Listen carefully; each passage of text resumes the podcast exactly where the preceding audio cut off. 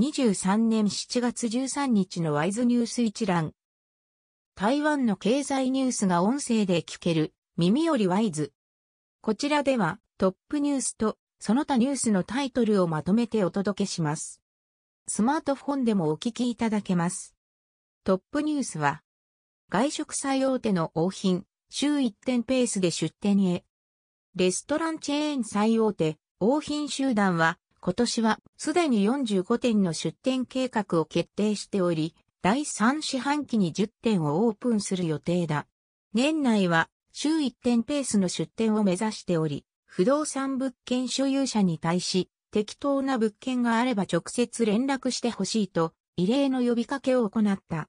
13日付交渉時報などが報じた。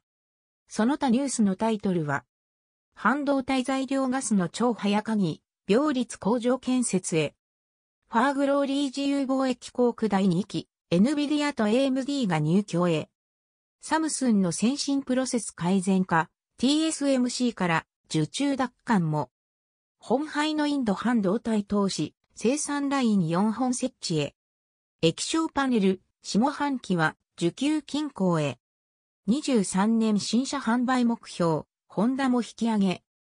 鉄筋の上半期輸出量65%減少。グッドウェイグループの鍵工場24年に第2期完成へ。8月にも福島原発処理水放出、水産物のトリチウム検査。高尾市の第一四半期住宅価格指数5年ぶり下落。第一四半期住宅ローン負担率41%に上昇。コロナ後初の夏休み、ホテル稼働率7割に低下。香港インサの天候運、3年で30点目標。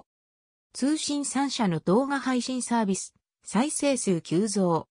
総統選の国民党候補、選考やり直し提案されず。東園空港で初の軍事演習、眼光の予行。中国軍機、中間戦越えなど24機。幼稚園の睡眠薬投与疑い、園長ら不起訴。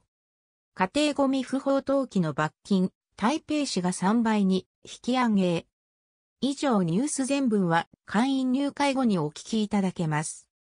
購読、指読をご希望の方は、ワイズホームページからお申し込みいただけます。